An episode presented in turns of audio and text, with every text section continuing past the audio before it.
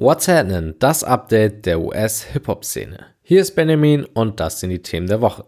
Die Billboard-Charts in Amerika haben in den letzten Tagen gleich mehrmals für Kontroversen gesorgt. Doja Cat und 6 9 wurden gecancelt.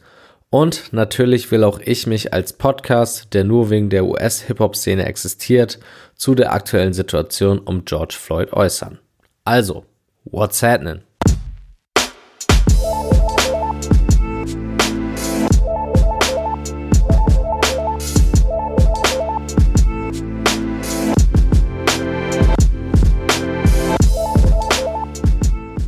Das Wichtigste zuerst.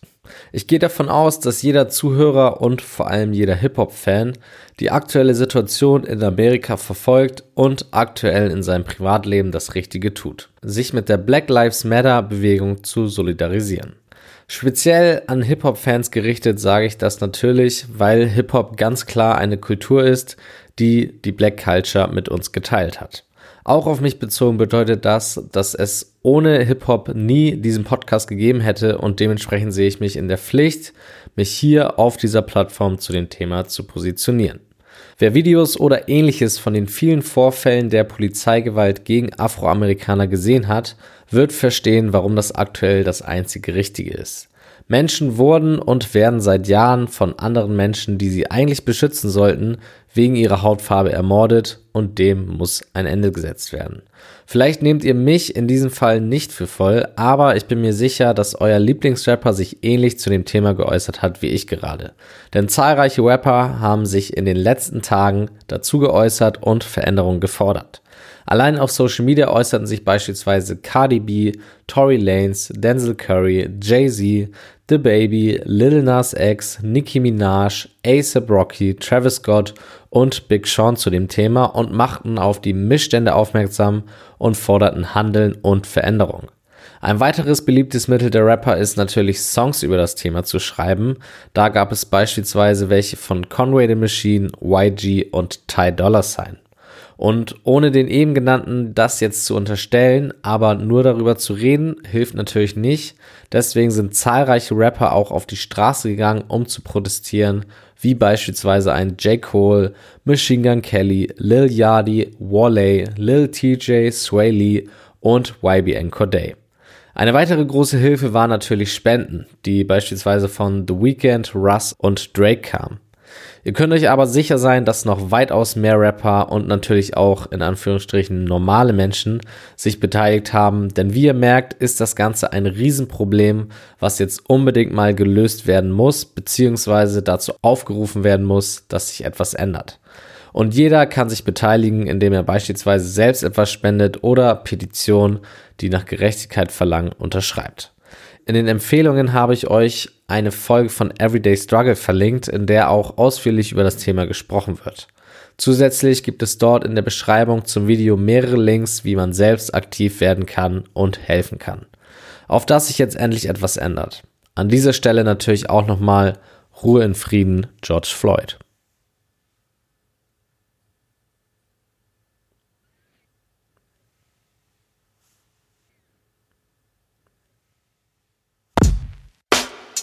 Für mich ist es aktuell komisch, über etwas anderes zu sprechen als über das Thema von gerade eben, denn nichts ist aktuell einfach wichtiger.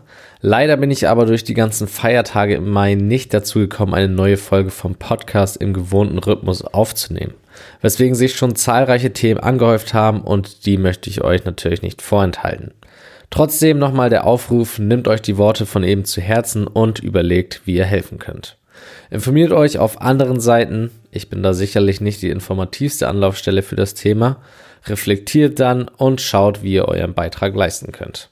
Und jetzt schauen wir der Vollständigkeitshalber auf die vergangenen Tage, Schrägstrich Wochen vor der Geschichte um George Floyd zurück.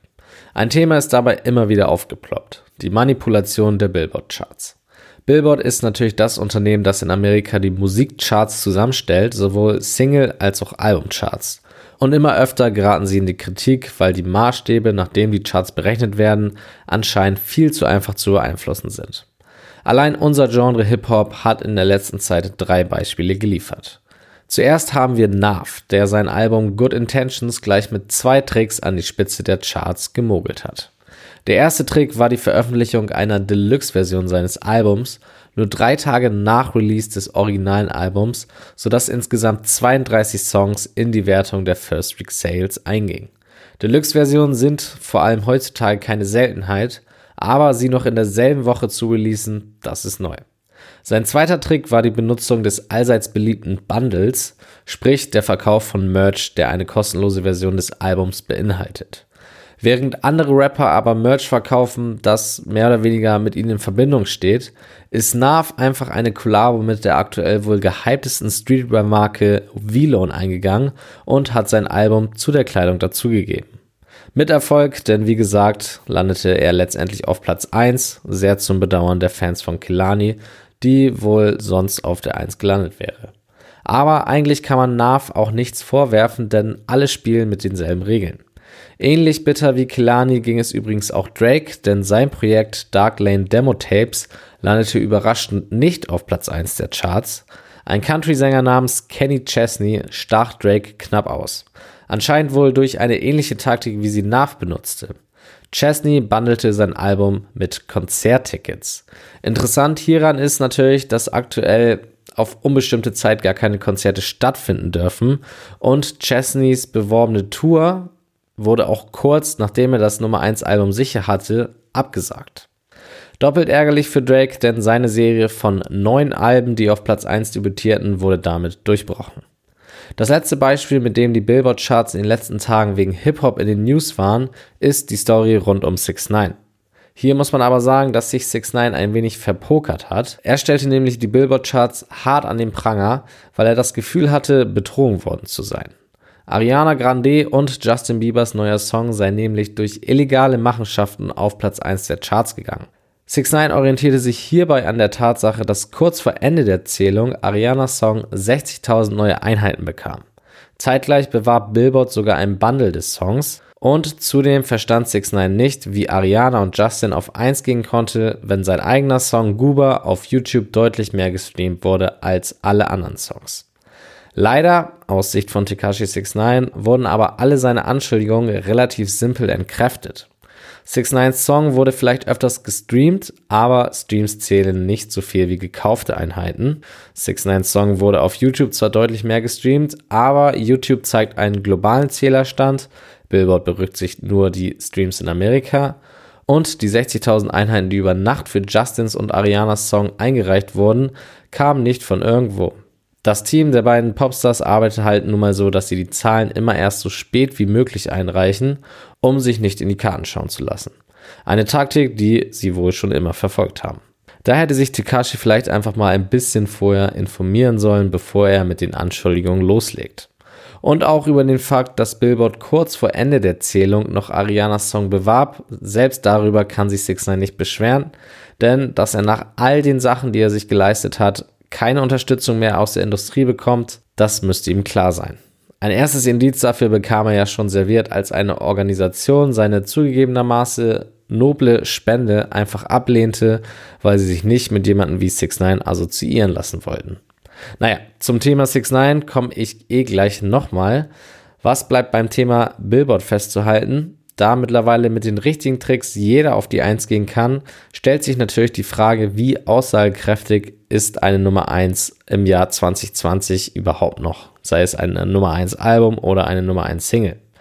Sicherlich nicht mehr so krass aussagekräftig wie früher, vor allem wenn die Alben, Schrägstrich Songs, eine Woche oben stehen und in der nächsten Woche nicht mal mehr in den Top 10 zu finden sind.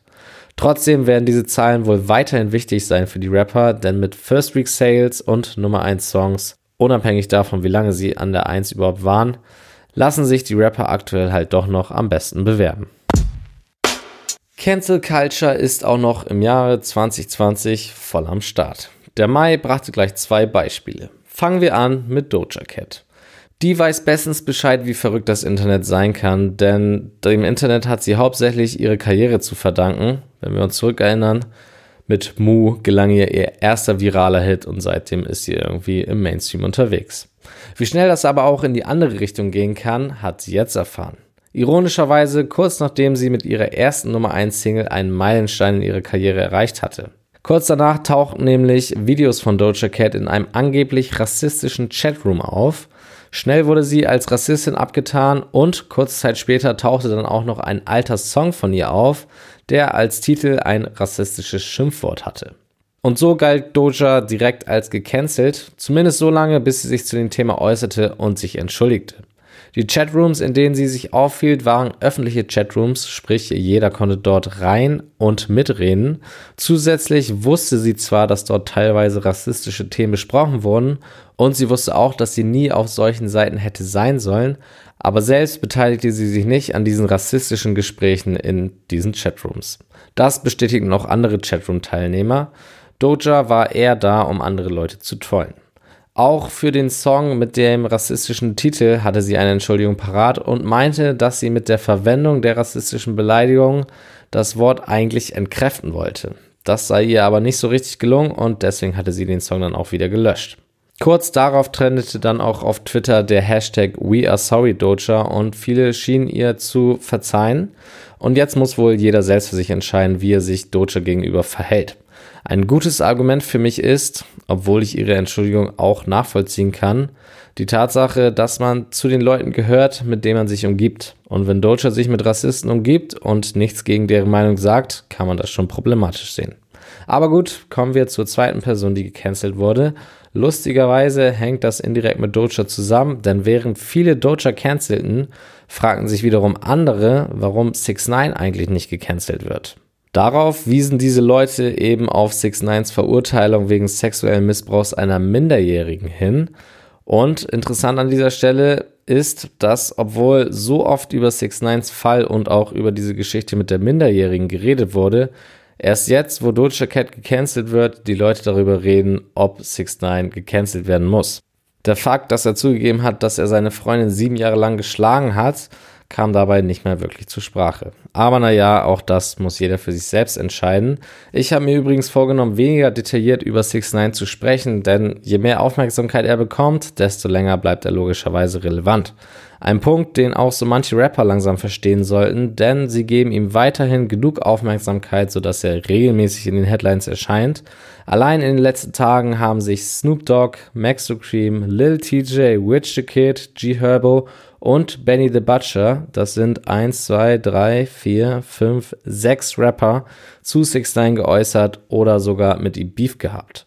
Und wie bereits in den letzten Folgen gesagt, 6 9 ist in diesem Internet-Trolling oder Internet-Beef einfach so gut, dass er nicht verlieren kann. Siehe sein Beef mit Rich the Kid. Er hat einfach immer die besten Konter. Und um ehrlich zu sein, er kann gar nicht verlieren, denn sein einziges Ziel ist es, mehr Aufmerksamkeit zu bekommen und die bekommt er, solange Rapper mit ihm interagieren. So einfach ist das. Hört auf, mit ihm zu interagieren. Punkt.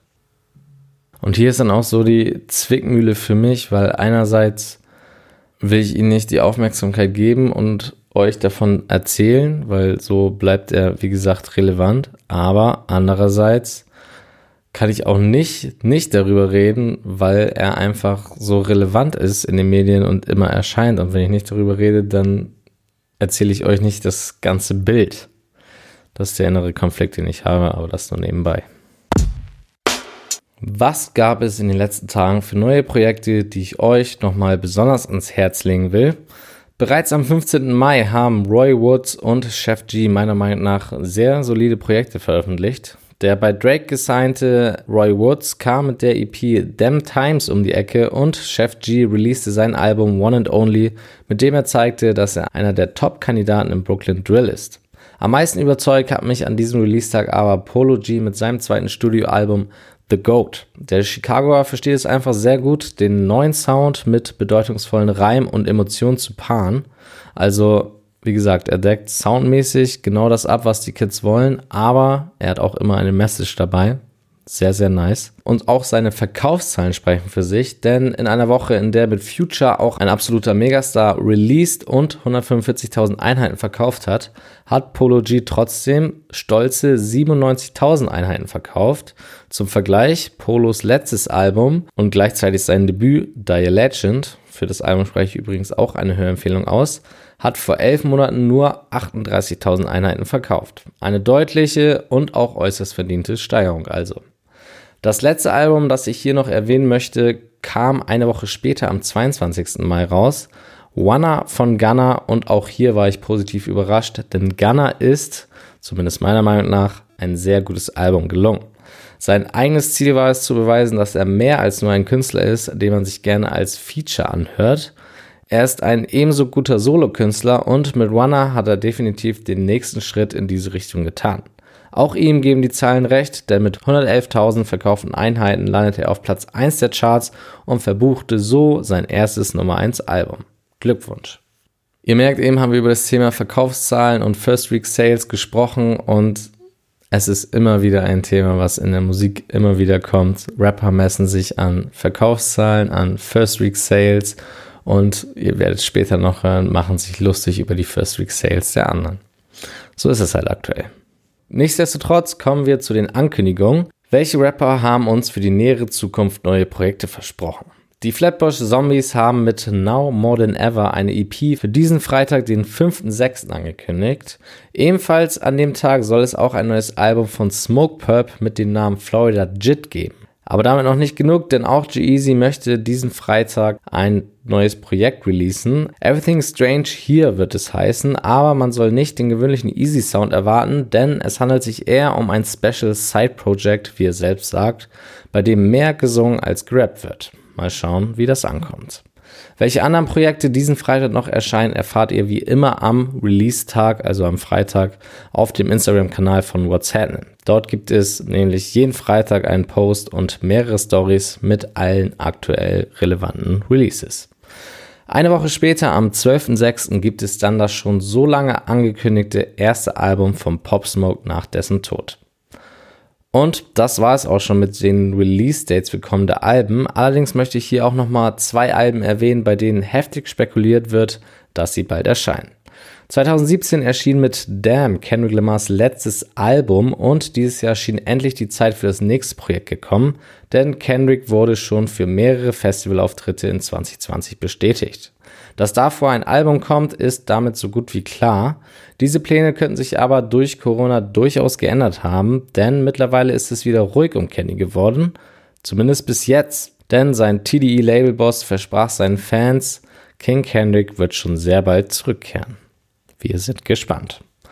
Kendrick Lamar ist aber nicht der einzige Hochkaräter, von dem bald ein Album kommen könnte, denn auch Kanye West soll aktuell an neuer Musik arbeiten.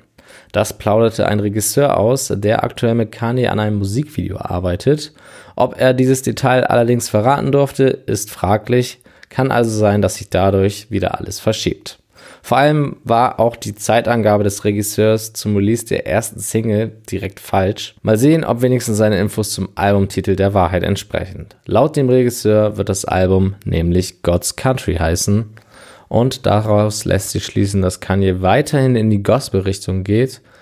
Aber wie gesagt, ob der Regisseur durch diesen Spoiler das Album vielleicht sogar verändert hat, was ja bei Kanye keine Seltenheit ist, kann sein. Wir müssen abwarten.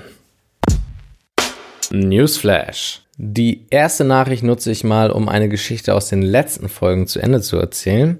Dort hatte ich beschrieben, dass French Montana Beef mit Fabio Foreign hat, weil Fabio sauer war, dass French sich mit dem Song That's Effect den aktuell sehr beliebten Brooklyn Drill Sound angeeignet hat, aber keine ordentliche Hommage an die Szene zahlte.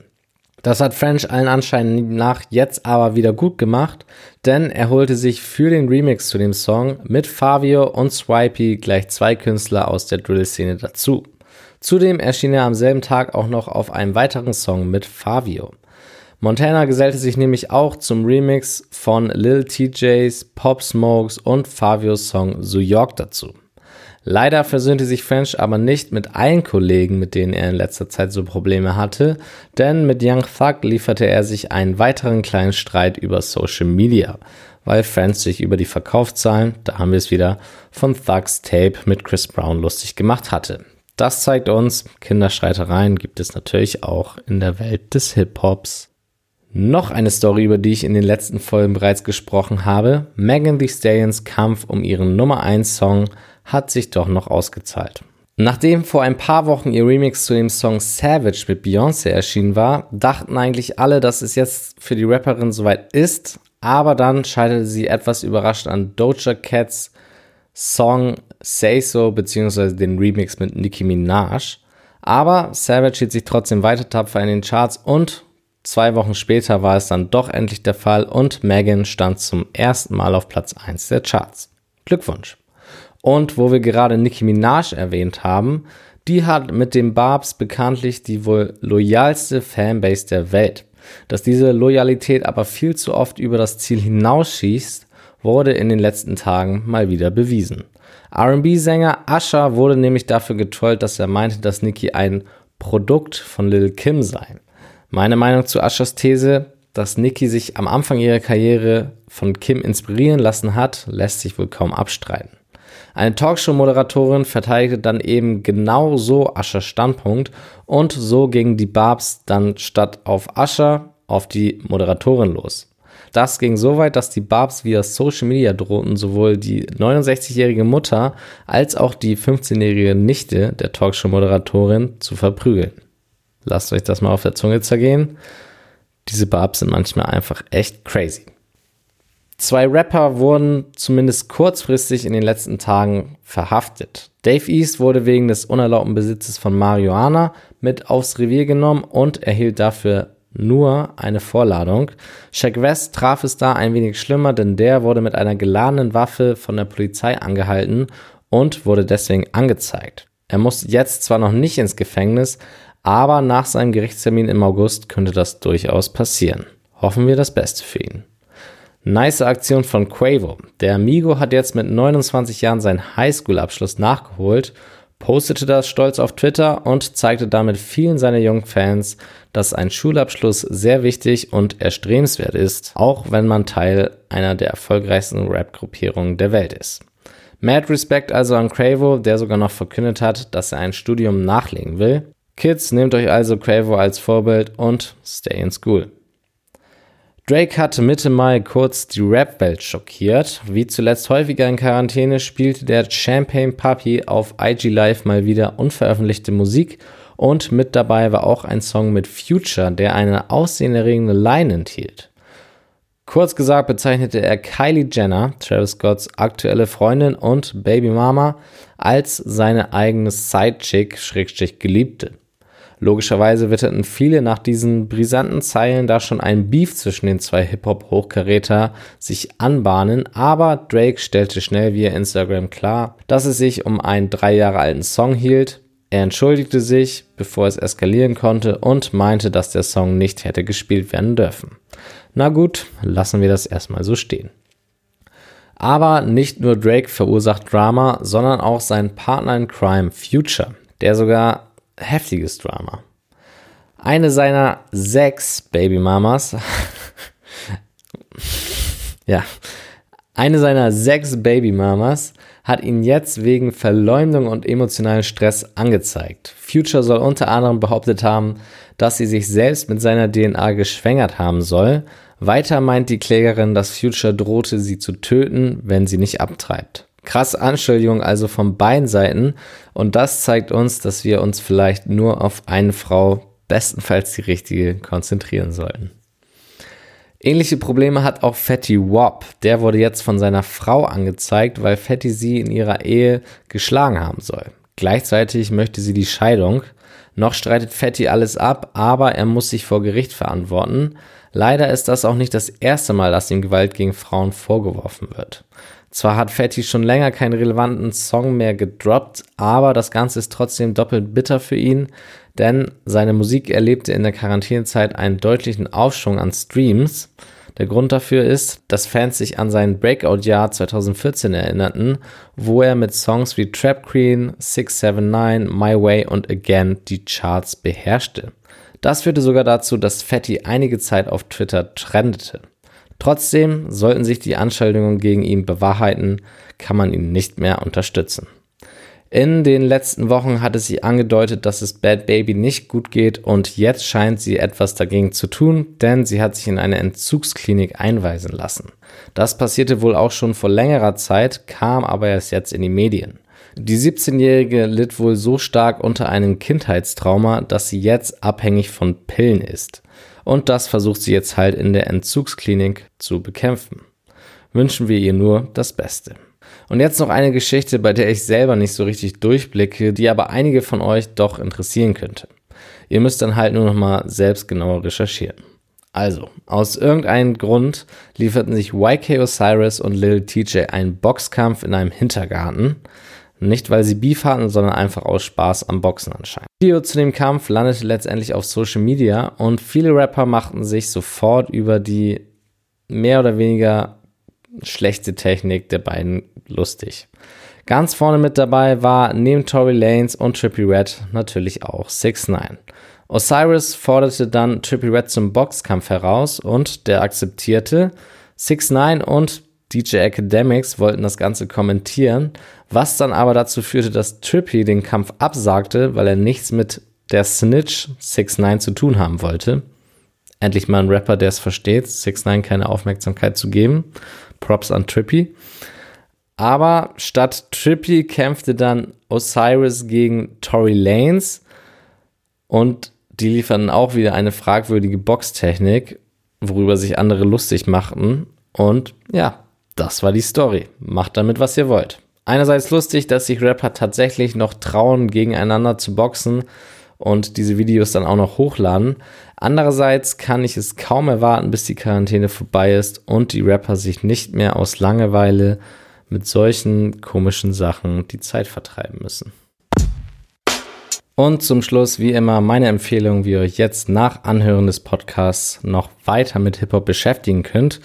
Dieses Mal habe ich sogar etwas, von dem ich selbst so dermaßen überzeugt bin, dass ich meine, dass jeder Musikliebhaber das gesehen haben sollte. Es geht um Lil Dickies Comedy-TV-Serie Dave, die ich bereits des Öfteren hier erwähnt habe.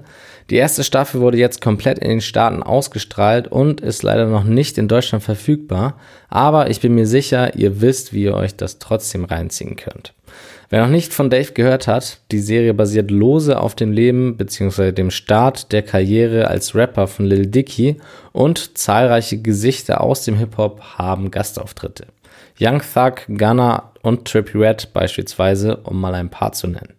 Aber nicht nur ist die Serie ziemlich lustig, auch denke ich, dass sie die manchmal sehr komischen Eigenheiten der Musikszene sehr gut darstellt und dementsprechend auch für junge Künstler sehr lehrreich sein kann. Zudem kann man sie bei 10 Folgen a maximal 30 Minuten relativ easy an einem Wochenende durchgucken. Gerade in Zeiten von Corona und Quarantäne sicherlich ein guter Tipp. Und Hip-Hop-Fans, die sich nicht die ganze Serie geben wollen, sollten sich zumindest die letzte Folge angucken, denn die wird jedem Hip-Hop-Fan zu 100% gefallen. Da bin ich mir sicher. Oder zumindest zum Lachen bringen. Einen Link zu dieser Empfehlung kann ich euch diese Woche leider nicht liefern, aber wie gesagt, man kann die Serie relativ easy online finden. Stattdessen findet ihr, wie ganz am Anfang der Sendung gesagt, in den Empfehlungen einen Link zu einer Folge von Everyday Struggle. Die Folge Everyday Struggle beschäftigt sich sehr ausführlich mit den Geschehnissen rund um George Floyd und liefert in der Videobeschreibung weitere Links, wie man seinen Beitrag zu dieser Sache leisten kann. Schaut also mal rein. Und damit entlasse ich euch für diese Woche aus der wahrscheinlich längsten Podcast-Folge ever. Aber ich habe mir auch ziemlich lange Zeit gelassen. Ich glaube, etwas über drei Wochen. Von daher war ich euch das schuldig. Aber ja, folgt at bei Instagram und bis zur nächsten Woche. Reingehauen.